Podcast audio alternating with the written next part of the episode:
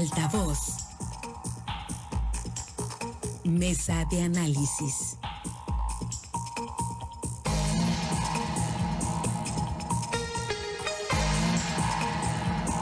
Estamos de regreso con más aquí en Altavoz. Muchísimas gracias por seguir pendientes de las estaciones de Grupo Chávez en el estado de Sinaloa y a través de nuestras plataformas Altavoz TV Digital. En Facebook nos encuentra a través de nuestra fanpage Noticiero Altavoz. Vamos a la mesa de análisis. Saludo a Jorge Luis Telles esta mañana de viernes de inicio de fin de semana. Jorge Luis, muy buenos días. Muy buenos días, Pablo César. Espero que ahora sí me escuchen bien. Fuerte y claro, Jorge Luis. Buenos días, Altagracia. Buenos días a Francisco Chiquete. Buenos días a todos. Muchas gracias. Gracias, Jorge Luis. Chiquete, te saludo con gusto. Muy buenos días. Muy buenos días, Pablo César. Buenos días, Altagracia, a Jorge Luis y a todos los que hacen el favor de escuchar. Gracias, Altagracia. Muy buenos días. Buenos días, Pablo. Buenos días, Jorge Luis, Francisco. Buenos días a todo nuestro amable auditorio. Gracias. Pues vamos a uno de los temas. Se veía venir, ¿no? Que con el regreso a las clases presenciales en el estado de Sinaloa, pues iba a ser inevitable, ¿no? Los contagios de COVID-19 no es algo desbordado todavía, pero están aumentando. Ayer confirmó la Secretaría de Educación Pública 11 casos de COVID confirmados en diversos puntos, hay en Mazatlán, hay en Nabolato, en Mochis, en Guasave, en colegios particulares y en escuelas públicas.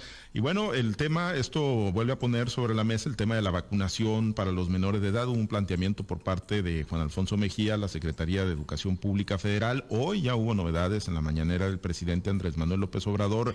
Viene la vacunación a menores de 12 a 17 años de edad pero solamente para quienes tienen algún padecimiento, para quienes tienen alguna enfermedad. No se ha precisado el catálogo de enfermedades, se va a precisar hasta el 28 de septiembre y a partir del 1 de octubre se estaría realizando el censo. Pero bueno, ante los casos que se están eh, presentando ya en el estado de Sinaloa y que se han presentado también en el país, Jorge Luis, eh, valdría la pena eh, hacer una pausa por parte de las autoridades, reflexionar, mejorar los protocolos que se están implementando en los planteles educativos o, o de plano seguirnos de frente, aunque todavía no se esté operando un esquema de vacunación para los menores de edad?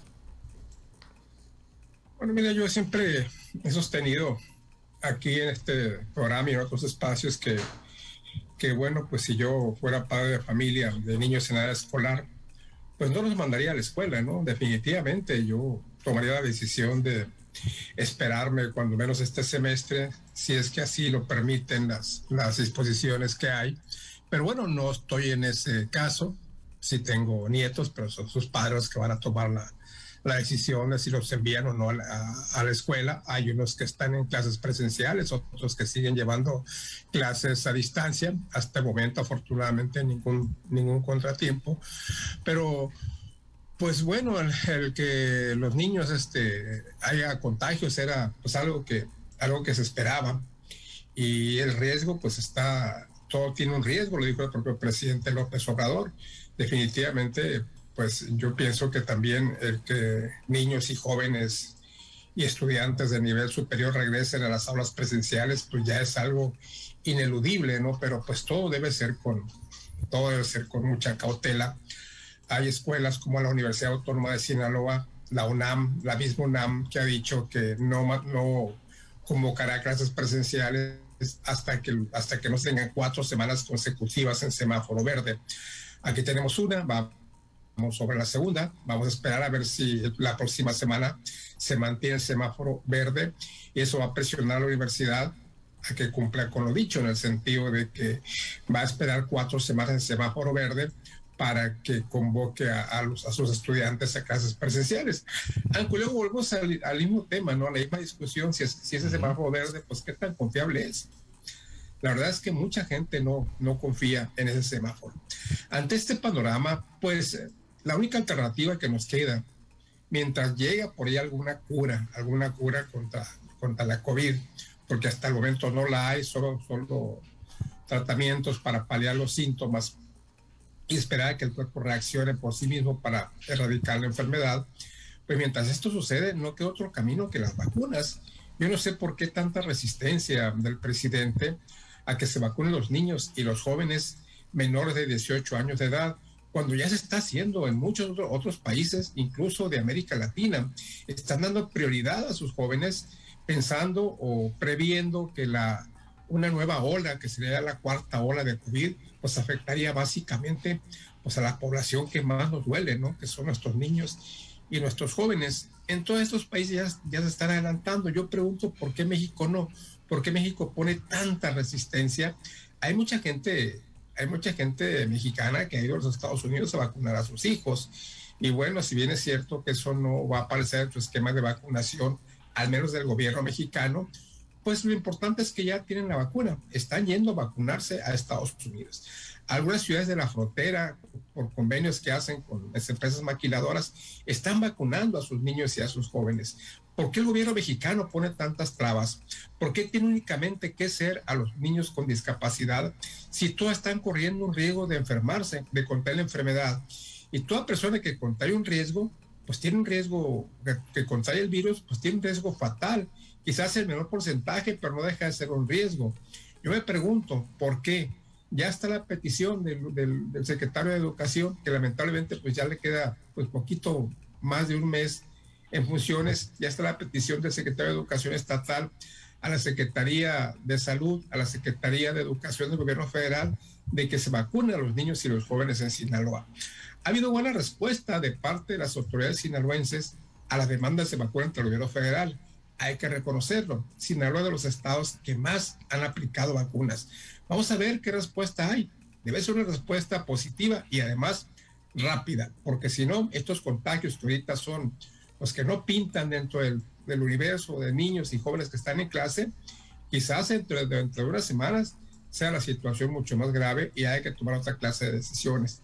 Ojalá y el gobierno federal dé una respuesta clara, precisa y concisa y rápida a esta petición del secretario de Educación Pública del Gobierno del Estado. Sí, efectivamente, no digo porque lo de hoy eh, que anunció López Gatel, Chiquete, en la conferencia mañanera, pues tiene que ver con niños que pues, tienen alguna comorbilidad, que tienen algún padecimiento. Hay que esperar el catálogo que se va a anunciar el próximo 28 de septiembre, pero bueno, si los niños van a estar en clases presenciales, lo que se requiere, entiendo yo, pues sería una vacunación universal, porque no nada más es el riesgo para ellos, sino el riesgo que trasladan a sus hogares para los papás. Y, bueno, eh, ha ido avanzando va a avanzar esto de, la vacunación a los niños con enfermedad, ya lo decía Telles, pues ha habido mucha resistencia de parte del presidente y esta decisión es más en función de los amparos que han venido ganando, ¿no? Los padres y los propios niños que tienen una enfermedad chiquete y que no están vacunados en México. Sí, es una, un cambio de, actitud de parte del presidente y de su equipo, pero la verdad es que no es suficiente. Eh, es un avance muy importante hay que recordar que apenas hace dos, tres semanas, López Gatel decía que los niños eh, que se tenían que vacunar por amparo le quitaban la oportunidad a un adulto mayor que, que no podía ser vacunado por eso. Esto nos indicó, por un lado, que no existe esa abundancia de vacunas que tanto nos han presumido a partir del año anterior, y por el otro, que no existe esa sensibilidad de parte de las autoridades para una pues para una población tan, tan específicamente importante como son los niños con comorbilidades, a los que se les estaba negando esa posibilidad de ser, de ser vacunados. Desafortunadamente, ha tenido que ser la experiencia la que vaya golpeando a las autoridades en, esta, en cada uno de estos pasos para, para poder avanzar. Yo creo que si el presidente y su equipo se, se pusieran a tono con la realidad, pues no tendrían tantas eh, discusiones, tantos debates. En, realidad saben a quiénes van a, vacunar, porque ya hablaron de un universo de un millón de, niños, de adolescentes eh, y, menores en general que, que pues recibirían esta vacuna. Es decir, todo esto ya está analizado, ya está investigado, ya está determinado incluso. Pero, pues no sé, les gusta hacerla de novela, les gusta estarse resistiendo. Ahora, la verdad es que con esta falta o esta insuficiencia de vacunas que está sufriendo el país, pues sí, su proyecto original de tener vacunado a toda la población adulta a más tardar en el mes de octubre y por lo menos con una dosis, sí se va a mermar, se va a retrasar porque pues un millón de, vacunas adicionales va a constituir una, un freno para su programa. La cosa está en que, como ustedes mismos han dicho, como dice Telles, como dices tú, Pablo César, se necesita la cobertura universal. Se necesita porque están conviviendo en el mismo espacio. Quizá tengan un riesgo relativamente menor los que no enfrentan comorbilidades, pero además hay, hay que ver otra cosa. En la población mexicana la cultura médica no es suficiente. No se tiene conocimiento pleno de lo que está ocurriendo. Hay muchos niños que padecen enfermedades, que padecen este, situaciones extremas que no conocen los padres. Hay muchos que tienen diabetes o que tienen este, incluso algún cáncer y como no se les ha manifestado de manera fuerte, pues no lo han, no lo han detectado y ahí están conviviendo con esa enfermedad y, arriesgándose más todavía por el asunto del COVID. Lamentablemente no hay una, una política de vacunación efectiva, real, que garantice a los niños y que garantice a la población en general. Y luego hay otra cosa, ya están venciéndose los seis meses que se estima de plazo seguro para las primeras vacunaciones. ¿Qué va a pasar con todos estos adultos mayores? Todos los que nos vacunamos en abril, por ejemplo, todos los que, los que pues enfrentamos una situación como esta de las comorbilidades adicionales y que ya tenemos vencido el plazo o por vencerse. Y entonces va a ser el cuento de nunca acabar y el gobierno mexicano no parece estar tomando en consideración todos estos imponderables. Sí, le está, le está perdiendo el ritmo el gobierno federal. Digo, si es que alguna vez se lo, se lo agarró eh, al tema de la vacunación, Altagracia, y este punto que, dice Chiquete, sí, a mí me parece muy, muy rescatable, ¿no? Porque efectivamente, digo, eh, si lo que se van a revisar son los expedientes clínicos, los antecedentes de los niños y las niñas, pues digo, en un país donde no nos caracterizamos por tener una alimentación muy sana, que digamos, pues efectivamente, ¿no? ¿Cuántos niños no pueden tener, pues algunos padecimientos? Eh, estados como Sinaloa, donde hay un uso indiscriminado de los agroquímicos, donde las leucemias, los cánceres abusan, eh, Altagracia, abundan, perdón, eh, Altagracia, pues digo, ¿cuántos niños, no, que no tienen identificado o detectada una enfermedad, pues se van a quedar al margen de la vacunación contra el COVID en el esquema que lo está planteando el gobierno federal? lo que yo creo que este gobierno ha estado rebasado por esta enfermedad, ¿no? La, si bien es cierto, se han aplicado muchas dosis a, a, varios grupos de poblacionales, lo cierto es que no hemos tenido una información correcta de cuántas dosis se han comprado y quizá por eso es la secrecía o esa resistencia que tiene el gobierno de, abrir estos expedientes, de abrir la, la, información y sobre todo incluir en este eh, grupo poblacional pues a los, a los jóvenes que incluso pues ya las los ciudades de la salud de otros países, incluso los investigadores que fueron los creadores de estas vacunas, pues dice que, que es seguro vacunarlos. Además, están violando el derecho de, lo, de la población entre, entre 12 y 18 años, que son los que ya se pueden vacunar, están violándoles sus derechos constitucionales, donde dice que todos tenemos derecho a la salud y también se está violando el derecho a la educación, puesto que ellos no pueden acudir libremente de manera segura a tomar las clases presenciales, ¿no?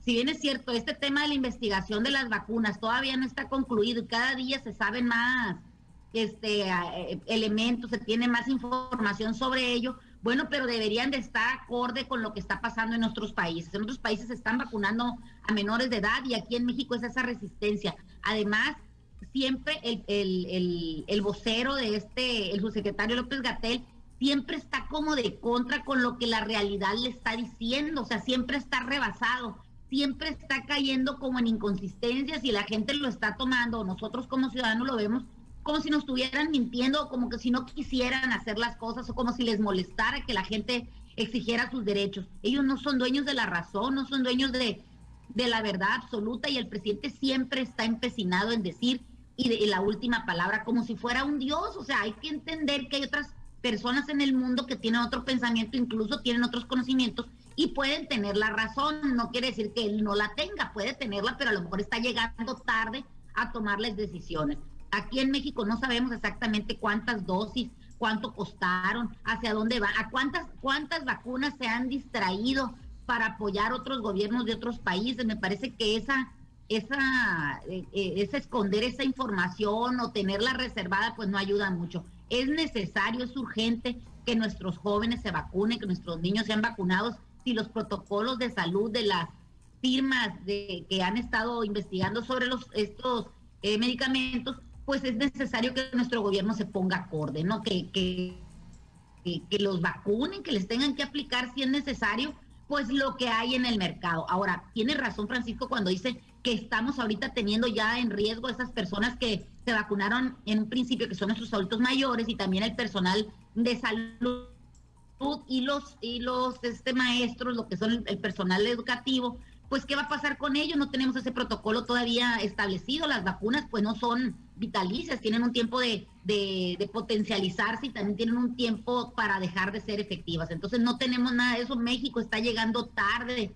El gobierno de, México, las áreas encargadas de la salud, pues están llegando tarde todo este tipo de cosas. Es esta resistencia, como les digo, hacer este, más expedita esta vacunación. Crearon todo un protocolo de vacunación eh, con gente que no estaba no estaba preparada, que si bien es cierto han salido adelante, pero desecharon o le dieron vuelta a todo ese equipo de vacunación que ya existía en México. Hoy lo van a retomar después de que la realidad les ha sido enfrentada en la cara. Me parece que en el tema de los jóvenes, pues ya el, eh, muchos, eh, muchos amparos se han, se han interpuesto, acusan a que es la mala alimentación, acusan a que es una este, conducta de, de, alimentación insana, lo, lo que ha provocado la enfermedad en los jóvenes.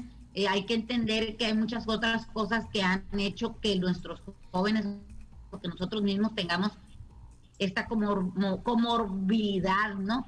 Eh, cuando se habla de una alimentación deficiente, pues hay que entender que a veces se come lo que se tiene. Este país es un país de muchas desigualdades y no nada más porque se coma productos chatarra la gente está enferma, es porque no comen o comen lo que les llega a la mesa, ¿no? Me parece que hay muchas cosas que se tendrían que analizar, pero en el tema de la vacunación es un derecho, es un derecho a la salud, es un derecho a la educación, que ese derecho se les está negando a los jóvenes que ya podrían ser vacunados de acuerdo a los fármacos que están en el mercado. Entonces me parece que más bien es un tema de no querer de invertir. ¿Será porque no quieren o será porque no tienen? Es algo que nosotros pues no podemos todavía eh, decir a ciencia cierta, pero lo que es una realidad es que al gobierno le está pegando en la cara lo que es el tema de la investigación y el avance que han tenido otros países para la vacunación en menores de 18 años. No, sí, es menores de 18 años y en acceso a las vacunas, Jorge Luis, porque bueno, hay quienes tuvieron la posibilidad de ir a Estados Unidos a ponerse la, vacuna contra el COVID-19, pero lo que allá ya se está viendo, que llegas a una farmacia y te puedes poner la, la vacuna, aquí en México pues todavía no se tiene esa posibilidad, ni siquiera a los empresarios se les ha dado la posibilidad de comprar sus propios lotes, de ir al mercado, buscar, tener acceso a las vacunas para vacunar a sus propios trabajadores, un padre de familia que tenga la posibilidad de adquirir el biológico, pues que se le ponga aquí en México. Esa posibilidad no se ha construido, no se ha permitido por parte del gobierno federal. Sí, lo que, lo que mencionó Chiquete ahorita es muy interesante, ¿no? Efectivamente, los que nos vacunamos, que vamos a cumplir ya seis meses que nos aplicamos la segunda, la segunda dosis, como es el caso de su servidor, que va a cumplir seis meses ya de la segunda dosis, nos preguntamos, bueno, pues eh, hasta, hasta cuándo llega el periodo de inmunidad. Es un tema que se discute, en el que se debate casi todos los días, hasta, pero no hay una definición muy clara. Ni siquiera los científicos, ni siquiera en Estados Unidos han, han precisado. Yo tengo entendido que en Estados Unidos se vacunaron, pero no tengo información de que la gente se esté revacunando de nueva cuenta porque ya se cumplieron seis, siete u ocho meses de que se aplicaron la vacuna entendiendo que allá en Estados Unidos pues están vacunando desde finales de, del año pasado. No tengo esa información, si ya se está revacunando la gente. En realidad, ni siquiera he escuchado un posicionamiento de la Organización Mundial de la Salud en este sentido. ¿Hasta cuándo la gente se va a tener que vacunar nuevamente? Sí sabemos que las vacunas, hay muchas vacunas como, como la influenza, por ejemplo, que tienes que vacunar cada año, cada año para, para que se te para recuperar la inmunidad y otro tipo de vacunas contra otras enfermedades, está muy claro que tienes que aplicártelas cada tanto tiempo. Contra esta vacuna no se ha dicho todavía cuánto es lo que dura la inmunidad después de la segunda dosis y de los que se aplican la primera dosis. Sí sabemos, a una primera dosis va una segunda dosis y bueno, es periodo de espera de unos 15, 20 días para que produzcas anticuerpos, pero no sabemos realmente hasta cuándo, hasta cuándo vamos a aplicarnos una tercera dosis de las vacunas que ya nos, que ya nos aplicaron. Sí, efectivamente, no ha habido claridad en lo absoluto, chiquete, y no nada más, pues son las personas adultas o que tienen alguna comorbilidad. Están los maestros también, digo, que pues andan buscando muchos de ellos pretexto los dirigentes para no estar en clases presenciales y pues la de Cancino se las aplicaron que abril, mayo, ¿no? Ya seis meses y nos atenemos a eso, pues para noviembre estarían ocupando un refuerzo también. Sí, lamentablemente esa es una, una falla que, como dice Telles, se está dando a nivel mundial. Pero bueno, ya hay países, ya Israel, por ejemplo, ya está aplicando la tercera dosis y, en otros, algunos países europeos también se está haciendo ya las disposiciones para esto, sobre todo en el caso de los adultos mayores.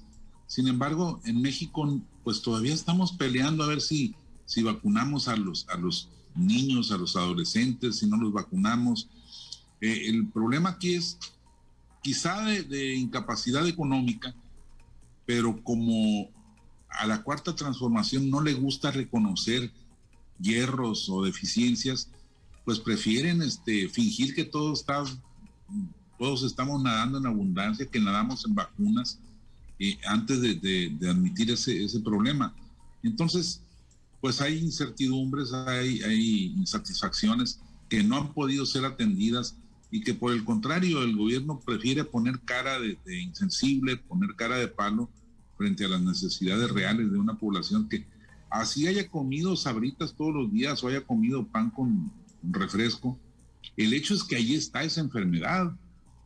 No justifica la falta de atención lo, lo que te hayas podido comer o, dejar de comer. El problema es que ahí está esa realidad de nuestro país. Y, bueno, pues eh, no, no se trata de que nos vengan a decir es que lo hiciste mal durante los 50 años previos de tu vida o es que lo has hecho mal como padre con, la alimentación de tus hijos. Es que ahí están. Es que en las condiciones en que estamos tiene que resolverse el problema. Pero pues tenemos un gobierno que no, no le da por ahí. Simplemente busca explicaciones en las que se justifique en lugar de buscar soluciones que atiendan a la necesidad. Y así ha sido y Altagracia pues parece que pues en esa dinámica vamos a seguir, ¿no? De aquí pues hasta donde nos lleve la pandemia del COVID. Bueno, las investigaciones en todo el mundo dicen que vamos a tener que necesitar refuerzos y están viendo la posibilidad de poderla poner. La investigación sigue, el tercer refuerzo lo quieren poner o van a buscar ponerlo. Lo grave es que aquí en México no hemos terminado ni siquiera con la primera dosis en, en las poblaciones de riesgo que están autorizadas. O sea, ni siquiera podemos decir, los jóvenes de, de 20 a, 30 años ya, ya se les puso la segunda dosis en todo el país o los de 30 a 40, todavía existen esas deficiencias. Están diciendo que para el mes de octubre vamos a llegar a tener todos los mexicanos la primera dosis. Como si eso fuera una ganancia, tienen todo el año en esto y no pueden terminar.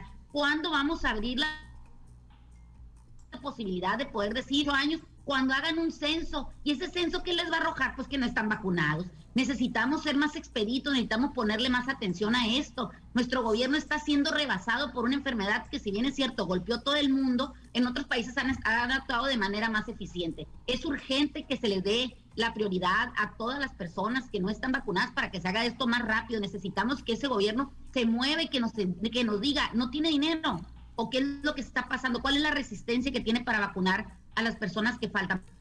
Porque esa lentitud van a esperar que los números, estos números maquillados que nos están presentando sigan aumentando. Qué grave, me parece que la realidad les está golpeando la cara. Pues sí, sí, lamentablemente. Y si no, bueno, pues que hagan la pausa en el camino, ¿no? Antes de que se vuelva a desbordar esto. Una cuarta ola, pues yo creo que nadie la resistiríamos, ¿no? Y menos si viene y golpea lo más preciado que es nuestra niñez. Bueno, nos despedimos, nos vamos. Eh, gracias, Altagracia. Excelente fin de semana. Que tengan un excelente fin de semana y a cuidarnos todos. A seguirnos cuidando, efectivamente. Gracias, Jorge Luis. Excelente fin de semana. Gracias, Pablo Muchos temas políticos por sí, los abordamos ahí iniciando semana porque hay mucho, va a haber mucho movimiento. Va a ser la semana previa, ¿no? Ya la instalación de la próxima legislatura y, vienen todavía pues muchas definiciones en los gabinetes, en los municipios y en el estatal. Claro que sí, vamos a entrarle fuerte con la política iniciando semana. Chiquete, muchas gracias. Excelente fin de semana. Buen día, saludos a todos. Viene el descoleadero. Sí, bien.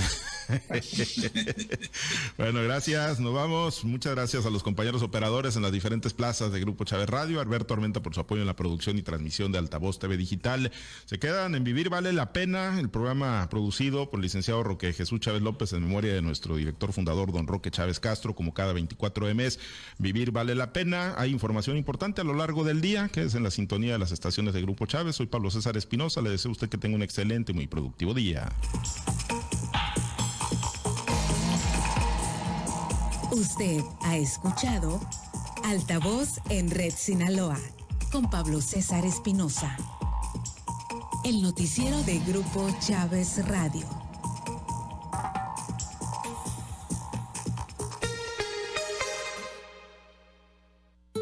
No dejes que tu vida transcurra